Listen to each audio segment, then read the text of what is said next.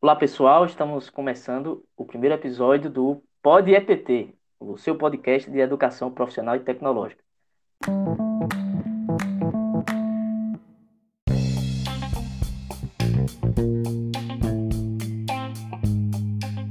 Antes de dar início ao nosso episódio de hoje, que vamos tratar das particularidades do ensino remoto na EPT, vamos fazer uma pequena apresentação dos nossos participantes. Começando por mim, Marcial Guerra, sou formado em Engenharia Elétrica e estou lecionando no CEP Ceará Mirim em, em torno de um ano e meio já.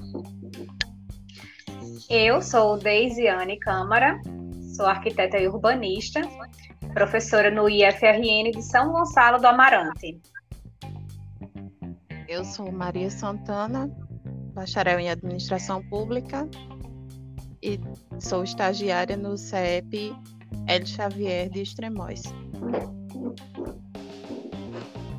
Então, o nosso primeiro tópico aqui de conversa é justamente a ausência dos laboratórios para que nós possamos executar aulas práticas durante esse período de ensino remoto e como que isso afetou os estudantes.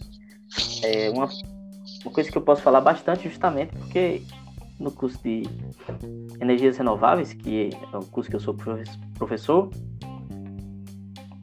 nós precisamos de disciplinas de laboratório para disciplinas como eletrônica, para aquelas é, eletrônica, instalações elétricas e por aí vai, para que o curso não fique enfadonho, né? Várias ah, ficar ficar apenas nas contas é muito desinteressante já na vida adulta, quando entramos na faculdade, imagine para o o pessoal de ensino médio, né, na idade mais jovem aí, que eles estão atrás de, é, pelo menos no ensino técnico, né, eles querem uma coisa mais prática. E aí, passar dois anos é, resolvendo conta, né, é uma coisa mais interessante. Então, a ausência de laboratório e, e aulas práticas realmente acho que pesou bastante nessa, nesse período de pandemia.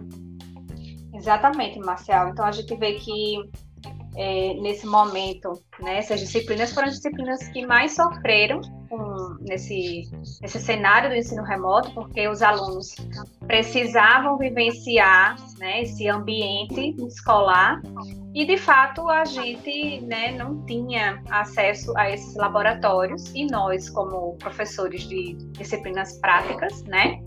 Eu sou professora da, da área de desenho, então, desenho técnico, desenho arquitetônico, a gente precisa utilizar os laboratórios, então é, a gente realmente se viu diante de um cenário que o ensino remoto nos desafiou ainda mais, né?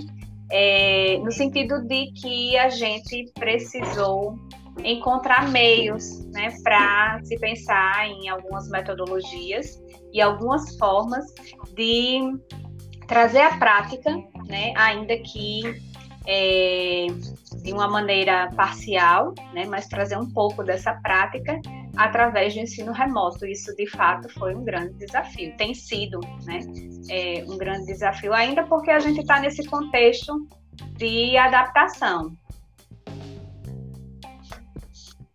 É verdade. É, quanto à adaptação, é, a escola que eu faço parte, ela ainda é nova, então ela não dispõe de laboratório para o curso de administração. Tampouco funciona o laboratório de informática, é o básico, né? Mas foi uma, um, um desafio muito grande para os professores, porque manter o aluno ali interagindo, é, interessado em naquela demanda grande de conteúdos, sem ter um artifício, né, como a prática para anexar tudo isso, para agregar, né, valor ali a, ao conhecimento deles, foi realmente muito complicado. A solução que eles encontraram aqui na escola onde eu estou participando foi seminários no, no momento que retornou presencial. Eles tiveram que retomar as teorias e foi a única coisa que, que vamos dizer assim, salvou né, o, aquele período que ficou sem, sem as práticas. eu também acho que conta bastante é, a questão do material, né? Porque eles podem, por exemplo, na disciplina como eletrônica, eles podiam comprar alguns componentes e eu, eu dava para passar algumas atividades para realizar em casa. Mas isso aí já é aquela discussão clássica, né? De as oportunidades, né? Não são iguais para todo mundo. Eu, eu, vejo isso bastante. Não tem como você, não dá para assumir que os alunos vão ter condição de, de comprar eletrônicos. Eu dando aula ali em Ceará Mirim, né? Tem muitos estudantes que moram mais para dentro, né? Mais para o interior do Rio Grande do Norte. E aí eles vão até Ceará Mirim para assistir aula, né? Nesse caso, não é como estudantes que moram em Ceará Mirim ou até alguns que moram assim na, na parte mais da zona norte de Natal, e você simplesmente pega um ônibus e vai ali no Alecrim comprar é, dispositivos ou, ou, componentes, né? Então, acho que isso pesa também. A aula sendo remota, nem para você passar alguma coisa de, de, de prática é, é, possível. Né? É questão do, do, custo mesmo, preço, falar de maneira clara. Né? É verdade, Marcial. E essa questão que você falou, né, sobre essas diferentes realidades sociais, isso aí se tornou mais evidente ainda, né? É, e é, mais desafiador diante dessas disciplinas, né? Eu digo, eu digo que a gente nem precisa ir muito longe, né? Acho que é, a gente vivenciou e tem vivenciado isso, né? Inclusive nas capitais. É, por exemplo, na disciplina né, que eu leciono, que precisa de um software, que é o, o AutoCAD, né? Nem toda máquina consegue é, processar um programa que é um, um programa é, bastante pesado, né? Então, ainda que existisse um auxílio, esse auxílio não realmente não chegou a todos e a gente teve dificuldade nesse sentido. Então, então, pensamos em outras alternativas, em alguns outros programas secundários que dessem algum tipo de experiência, mas tudo isso é, distanciando de fato da prática que a gente espera, né, que o aluno tenha e que é bastante importante para a formação profissional dele. Então, essa questão da realidade social, ela se mostrou mais evidente ainda nessas essas diferenças realmente foram, foram mais acentuadas, né? A gente viu isso com, com mais ênfase ainda agora nesse período de pandemia, né? É, e outra questão que eu, eu né, ia mencionar, a questão da, da baixa motivação, né? Então a gente encontrou realmente uma baixa motivação e tem encontrado, né? Ainda estamos em período de transição, então dependendo de algumas situações, ainda é necessário que haja esse ensino remoto e é, frente a essa baixa motivação, mesmo adotando né, metodologias ativas de ensino, e isso eu acho que todo professor se deparou né, com esse tipo de, de desafio para que tornasse realmente as aulas mais dinâmicas, tivesse um, um pouco mais de participação dos alunos, mas de fato a gente percebe que quanto mais a gente estende esse, esse ensino remoto, mais a gente percebe essa, essa baixa motivação, a baixa interação dos alunos, né? Muitas vezes a gente pergunta e fica ali sozinho, né? Falando sozinho e ninguém responde, ninguém, enfim, interage. E né, isso está bem distante do que a gente quer né, para a educação. Né? Então, a gente quer uma sala participativa, um diálogo, né, com o aluno se expressando, o aluno dando sua opinião, tendo uma posição reflexiva, e isso, de fato, a gente percebeu que é, ficou muito distante nesse ensino remoto. Né? Essas, essas interações se distanciaram cada vez mais. Verdade, Deise. E nesse sentido, é, juntando os dois assuntos, é, a desigualdade social ela realmente invadiu a sala de aula esses anos de pandemia. E nesse sentido, muitas pessoas, muitos estudantes, principalmente da rede estadual, não tiveram acesso à educação nesse período, né? Na escola que eu estou, eu fiz um levantamento e teve uma, um número significável de alunos que não chegaram a frequentar porque não, não tinham equipamento, não tinham internet, né? Foi um problema gigantesco nesse, nesse período que ficou à distância, nesse período que funcionou no formato híbrido, e eles estavam acompanhando de casa. E muitas vezes a professora tá lá, dá bom dia, eles acordam com a cara de sono e fica olhando para o computador, fingindo que estão participando e só que eles estão ali cochilando, porque cansa, a tela cansa, a exposição à tela cansa. Tudo isso afeta na, na aprendizagem, né? No, no desempenho do aluno.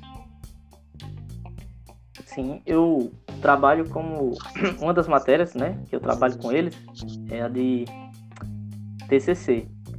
E eu vi muito isso. Tem alunos que não só um, vários casos. Assim, não tem computador e tá fazendo o TCC no celular. Só isso você já pensa, nossa, muito ruim de fazer o TCC no celular, né? Mas para agravar, não é nem o celular da pessoa, nem do pai, nem da mãe, é de uma prima e é, essa pessoa vai na casa, esse estudante, né? Ela ia na casa da prima para pegar o celular da prima e usar a internet lá e escrever o TCC. Então, assim, a gente nem, nem pensa enquanto nem pensa nesse tipo de dificuldade, né? É, pelo menos eu comecei, isso abriu meus olhos, né? Essa questão, essa orientar os estudantes na, no ano de pandemia. E, e tinha aluno com um iPhone que não entregava, ficava protelando as datas e, e, por aí vai. Então, assim, essa questão de esforço, né? Realmente eles estavam, alguns estavam tirando leite de pedra, né? E é outros é, totalmente, vamos dizer assim, como é que eu digo? Com cicatrizes da pandemia, né? Depois de um ano, né? Depois de 2020, o 2021 foi já foi meio pesado, né? Essa foi a impressão que eu tive. Né? Depois de, do, do, do 2020 na pandemia, em 2021 os estudantes já estavam bem mais é, desmotivados, pouco participativos. Isso, os próprios professores também, né? Assim, tanto os estudantes quanto os professores também, já nesse ritmo, né, de, do ensino remoto já há algum tempo, é, então, acho que essa motivação que até no início, né, foi algo que realmente foi a tábua de salvação, foi o ensino remoto e que foi de fato necessário, mas é, essa, enfim, esse, esse desdobramento ao longo do tempo realmente foi, foi desmotivando, né, todo mundo que estava ali participando, né.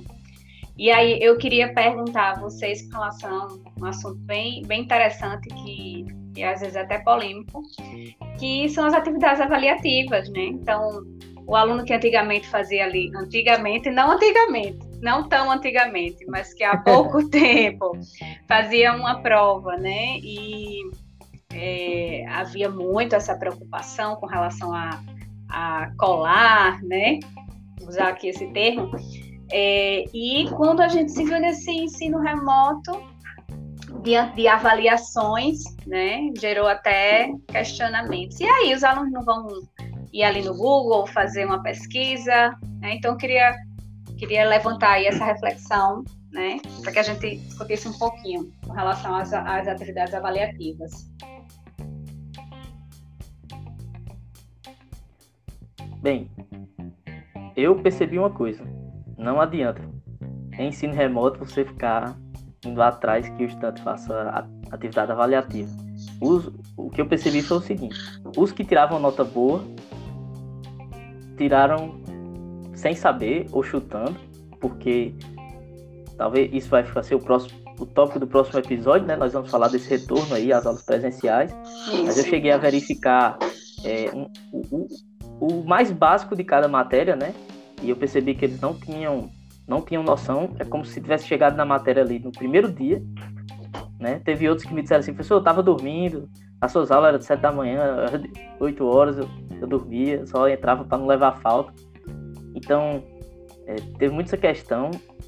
É, não sei até que ponto dá para você passar uma atividade avaliativa remota. Por exemplo, você passava, dizia, ó, aqui é, é sua chance, eu, eu fazia assim, é sua chance de, de, de fazer atividade. Quando dá duas, três horas, aí alguém diz, professor, minha internet caiu. Professor, o, é, o pessoal cortou a internet aqui de casa, alguma coisa assim, e aí faz como, né? Não era uma pessoa, era metade da turma. Aí eu tinha que dar uma segunda chance, uma terceira, né? E não sei o caso específico é, de vocês, mas lá no CEP a gente usa um sistema que dá para colocar questionários, né? O Sigedu. E aí eu colocava essas atividades no Sigedu que você pode botar quantas tentativas cada aluno tem, né? Aí eu botava uma tentativa, o pessoal começou a chiar muito, eu dei, não, vou botar três tentativas. Aí começaram a chiar muito, eu disse, tá bom, vou botar dez. Uma prova de marcar com dez tentativas, né? Você pensa, todo mundo tirou dez. Não acontecia isso. Não acontecia. Era, não era dez não. Era, era quatro, era cinco, era seis. Porque como tinha muita tentativa, o que eu supus, né, a minha, minha impressão era que eles estavam só vai clicando aí até tirar uma, uhum. uma nota acima da média e pronto. Então, assim, um desinteresse tanto na, na atividade avaliativa quanto na disciplina, né? Foi isso que eu notei. Então, a atividade avaliativa não estava avaliando nada, pelo menos foi minha impressão. É, e eu acho que mais do que nunca a gente precisou né, é, trazer é, o conceito de autonomia do aluno né, do aluno entender que aquela, aquela avaliação né, faz parte do conhecimento e que ele precisa, enfim, é, é uma forma dele, dele, dele se avaliar, né? Porque a gente não pode fugir da, da nota, né? É, e, mas ele ter a consciência de que aquilo ali é para a formação dele, né? Então, se ele vai colar, se ele vai procurar né, exatamente o que o amigo fez, isso ficou realmente difícil de se, né, de, de, de se realmente precisar nesse cenário, porque, enfim, a gente teve que, que realmente que confiar que o aluno desenvolveu aquela atividade, né? E mais do que nunca, eu acho que a gente traz um pouco dessa consciência, né?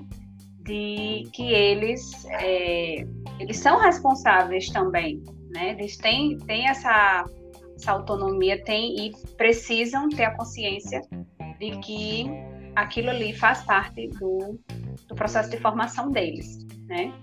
O que é muito difícil porque exige maturidade, né? então dependendo do público que a gente esteja lidando, então né, fica mais, mais, mais difícil. Mas eu acho que, que isso ficou mais evidente né? Não, não houve um mecanismo de cobrança, de dizer, ah, a gente está aqui tudo vigiando e você não pode colar. Então, é você por você mesmo, né? Então, você tem que saber que aquilo ali é importante, mesmo que é algo que até eu, eu pensei durante esse tempo, né? Eu disse, se a gente, se, se todo mundo, por exemplo, né? Às vezes a gente coloca um questionário e diz, ah, todo mundo vai tirar 10. E não acontecia né? De todo mundo tirar 10. Então, de fato, né, a gente vê que às vezes até essa busca pela, pela resposta correta, ou então até essa pesquisa que eles podem, porventura, fazer nesse momento de consulta, né? Eu penso que a gente pode entender como um processo de aprendizado, né? Então, é, é agora colar reproduzir por reproduzir de fato, a gente não tem como, como alcançar, né, se, se de fato isso acontecer, né? Bem, com isso vamos encerrando aqui nosso, nosso primeiro episódio de, sobre particularidades no ensino remoto. No próximo nós iremos tratar um pouco sobre como foi o retorno presencial e espero que vocês tenham gostado e nos sigam aí nas redes. É isso, até mais.